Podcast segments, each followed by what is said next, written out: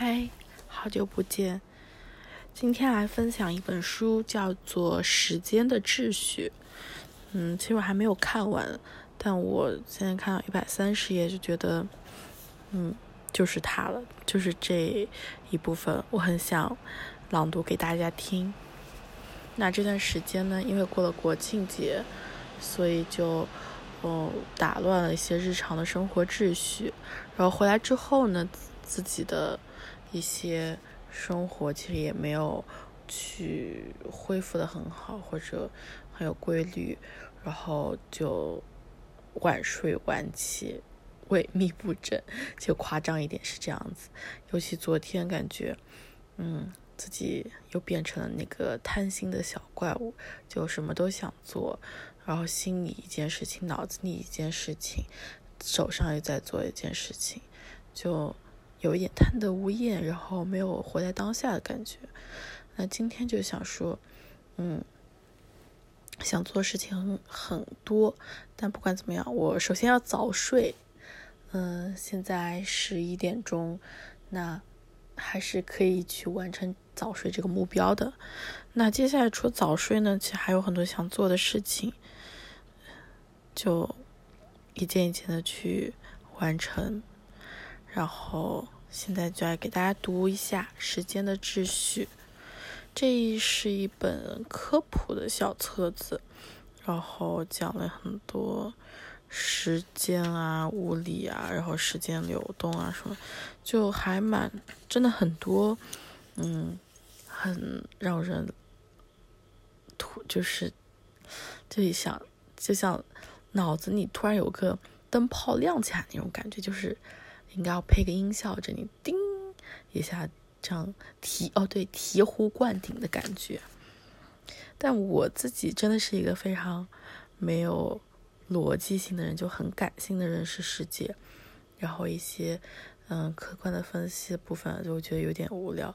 那看到最后。也不是最后偏后这一部分，讲到了时间和自我的关系啊，然后这种很感性的感觉、认知的部分，就让我感就我就会很喜欢，然后这里就分享给大家。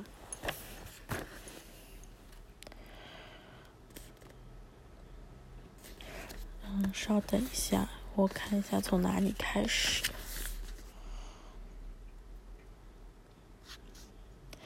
嗯，这一章节叫做马德琳蛋糕的香味。每一节开始呢，都有一段小诗，那我们就从这个小诗开始。快乐及掌控自己，就是一个人在其生命的每一天都可以说：“今天我活过。”明天，不论上帝给我们一片乌云，还是一个阳光沉静的早晨。它都不会改变我们可怜的过去。流逝的时光带给我们的记忆若不存在，它便寸步难行。让我们把注意转向自己，然后再转向涉及时间本质，是我们所扮演的角色。最重要的一点是，作为人类，我们到底是什么呢？实体吗？但世界不是实体构成的。而是由彼此联系的事件组成。那么，我是什么呢？公元前一世纪，用巴利文写成的佛经《那仙比丘经》中，那仙比丘回答密南陀王的问题，否认了他作为实体的存在。密南陀王对智者那仙说：“师傅，您叫什么名字？”老师回答道：“大王，我被称为那仙。”那先使是个名字，称呼符号，一个简单的词语。这里并没有人。这番言论看起来如此极端，国王被震惊了。如果没有人存在，那在那儿穿着衣服还能吃东西的是谁呢？是谁在以美德而活？是谁在杀戮、偷盗？谁在享乐、妄语？如果没有行为者，也就没有善恶。他继续争辩说，主体必须是自发的存在，无法还原为其所组成部分。师傅，头发是那些吗？指甲、牙齿、肉或骨头是那些吗？名字是那些吗？感觉、感知、意识是那些吗？还是说这些都不是？智者回答说：“这些都不是那些。”国王似的似乎赢得了这场辩论。如果这些都不是那些，那它一定是其他什么，这就是那些，因此它肯定存在。但智者用国王的论证来反驳他，问说：“战车是由什么组成？轮子是战车吗？车轴是吗？底盘是吗？战车是这些部分的总和吗？”国王谨慎的回答：“战车当然是。”车轮、车轴、底盘这个整体的关系，以及与我们有关的整体运转，超越这些关系与事件，并不存在一个战车实体。那先胜利了，和战车一样，那先这个名字的命名只不过是关系和事件的集合。我们是过程、事件、复合物，并且受制于时空。但如果我们不是一个单独的实体，那么是什么建立了我们的身份和统一性呢？是什么造就了这一切？我是卡洛，我的头发、指甲、双脚被认作我的一部分，我的愤怒和梦也是我的一部分。我认为今天的我与昨天的我是同一个卡洛，明天的我也是如此，是那个在思考、受苦和感知的人。不同的要素结合起来，造就了我们的身份。对本书的论点而言，有三个要素非常重要。第一个是，世界上每个人都有自己的一种视角。通过我们生存必不少可少的广泛关联，世界在每个人那里得到映现。我们每个人都是复杂的过程，反映着世界，并以严格整合的方式对我们接收到的信息进行加工和阐述。我们身份基础的第二个要素与战车的例子相同，在反映世界的过程中，我们把它组织成实体。我们会在一个大致均匀稳定的连续过程中，尽我们所能的通过聚合与分割来构想世界，与世界更好的相互作用。我们把一堆岩石组合成一个单独的实体，命名为勃朗峰，把它看作一个统一的事物。我们在世界上画线，把它划分成许多部分。我们建立边界，把世界分解成许多片，来估测它。我们神经系统的结构就是这样工作的。它接受感官刺激，不停加工信息，产生行为，形成灵活动力系统的神经元网络，会不断调整自己。地球对摄入的信息流做出尽可能长远的预测。为了完完成这一点，神经元网络会把动力系统中大致稳定的固定点与所接收信息中反复出现的模式连接起来，或是在加工过程中间间接做到这一点，以此不断进化。在当前非常活跃的对大脑的研究中，我们似乎已经看到了这一点。如果真是这样，那么事物像概念，就是神经动力中的固定点，由知觉输入与连续加工中反复出现的结构引发。它们反映了世界某些方面的结合，它取决于反复出现的结构以及与我们相互作用所产生的关联。这就是一辆战车的组成。休谟会为我们对大脑的。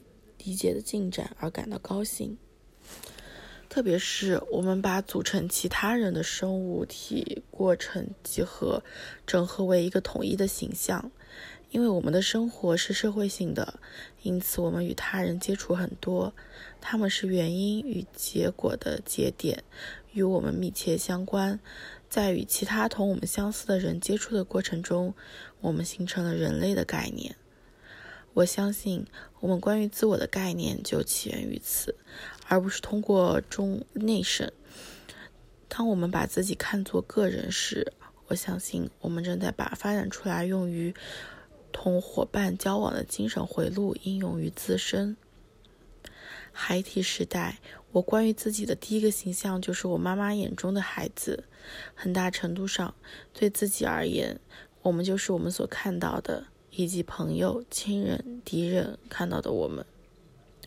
我从而我从未相信过笛卡尔的观点，他认为经验的首要方面是对思考的觉知，因此我思故我在。笛卡尔的观点在我看来甚至是错误的。在笛卡尔的重构中，我思故我在不是第一步，而是第二步。第一步是我怀疑故我在。把自己作为主体，并不是最基本的经验，而是个以其他众多思想为基础的复杂的文化推论。我最基本的经验，如果我们认为这的确有意义的话，是看到我周围的世界，而不是我自己。我相信每个人都有自己的概念，这只不过是因为在某个特殊时刻，我们学会了向自己投射生而为人的概念，作为数千年进程中引导。引领进化，引领我们发展出的附加属性，以便与团队中的其他成员建立关系。我们从同类那里获到反馈，形成自我的观念。我们正是这些观念的影响。三，但是在身份的基础中，还有第三个要素，也许是最重要的一个记忆。这就是这些细致的讨论会出现在一本关于时间的书中的原因。我们并不是连续时刻中的独立过程的集合，我们存在的每个时刻都通过记忆，由奇怪的三条线索与我们最近的和最远的过去相连。我们的现在充斥着过去的痕迹，我们是自己的历史。我是我自己讲述的故事。我并不是此刻靠在沙发上，在电脑上打下字母 A 的这副躯体。我是自己的念头，充满着我写下的语记的痕迹。我是母亲的爱抚，是父亲的悉心教导出的宁静祥和。我是青春期的旅行，我是自己的阅读在脑海里中的沉积淀。我是自己的热爱，我的绝望时刻，我的友谊，我书写的，我倾听的，铭记在我记忆中的脸庞。最重要的一点是，我是那个一分钟以前为自己泡了杯茶的人，那个刚才在电脑里打下“记忆”这个词的人，那个刚刚写下正在完成这句话的人。如果这一点、这一切全都消失，我还存在吗？我就是这部正在进行的长篇小说，我的生活由此构成。记忆把分散的时间过程连接在一起，而这些过程组成了我们。在这个意义上，我们存在于时间中。由于这个原因，今天的我与昨天的我是同一个人。相信我们自己，也就是反思时间。而为了理解时间，我们也要反思自己。最近有本研究大脑运作的书，叫《你的大脑是部时间机器》，讨论了大脑与时间流逝相互作用，在过去、现在、未来之间建立联系的方式。很大程度上，大脑是一部收集过往记忆的机器，以便使用它们不断预测未来。这出现在很大范围的时间尺度上，从直接短到从非常短到相当长的时间。如果有人把东西扔给我们，让我们接住，我们的手会很巧妙地移动到物体片刻之后出现的位置。大脑运用过去的印象，已经非常迅速地计算出了飞向我们的物体未来的位置。从更大的时间尺度来说，我们种下种子，玉米会长出来；我们投入科学试验，明天也许会收获知识和新技术。预测未来的可能性显著提升了我们生存的概率，因此进化选择了允许它的发生的神经结构。我们就是这一选择的结果。过去与未来事件之间的存在，对我们的精神结构非常重要。于我们而言，这就是时间的流动。在神经系统的线路中，有些基本位置可以立即记录下来。一个物体出现在一个位置，随即又出现在另一个位置。这并不会产生两个截然不同的信号，分别传向大脑，而只会产生一个信号，与我们正在看某样东西移动的这个情况相关联。换句话说，我们所感知的并不是当下，因为对在有限时间尺度上运作的系统而言，这并没有什么意义。我们感知的是在时间中发生与延续的事物。在我们的大脑中，时间的延续被压缩为对一段时间的感知。这直觉其实很古老。奥古斯丁对此的沉思一直很有名。在忏悔卷十一卷中，奥古斯丁向自己发问，询问时间的本质。虽然有时会被一种令我倍感无聊的福音传道士风格感叹所打断，但奥古斯丁清楚地分析了我们所感知的时间的风格。他说：“我们一直活在当下，是因为过去已经过去，不复存在；而未来还未到来，因而也不存在。”然后他问自己：“我们如何能感知到这一段时间，或甚至对它进行评估？如果我们只能处于当下的瞬间，如果我们一直在当下，又怎能如此清楚的过知晓过去，知道时间？”此时此刻，没有过去，没有未来，他们在哪？奥古斯丁得出结论：他们存在于我们的内心。他在头脑里，所以我才能测量时间。我千万不能让我的头脑坚定地相信时间是什么客观的东西。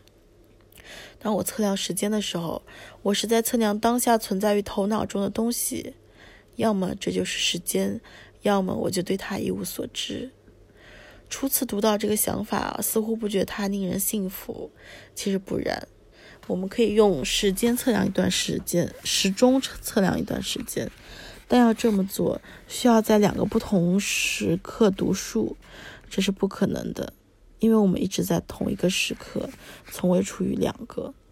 在当下，我们只能看到现在，我们可以看到被理解为过去的痕迹的事物。但在看到过去的痕迹与感知时间的流动之间，有着明显的区别。奥古斯丁意识到，这种不区别的根源在于，对时间流逝的感知是内在的，它是头脑不可或缺的一部分，是未来在在是过去在大脑中留下的痕迹。奥古斯丁对此问题的阐述是非常精妙，它基于我们对音乐的体验。听一首赞美诗时，声音的含义由它前后的声音决定。音乐只能出现在时间里，但如果我们一直处于当下这一刻，又怎么能听到呢？奥古斯丁评论说：“这是可能的，因为我们的意识基于基于一期一首赞美诗、一首歌曲，在某种程度上以统一的形式存在于我们的头脑里。”有某种东西把它们结合在一起，用那个当初我们当做时间的东西，因此这就是时间，只处于当下，以记忆预期存在于我们的头脑中。今天真的好困啊！以上就是这本书今天要给大家朗读的部分。嗯，我差不多这一天都是两三点睡觉。整个人就特别疲惫，那今天好不容易弄得比较早，那我也要早点睡觉。晚安，祝你好梦。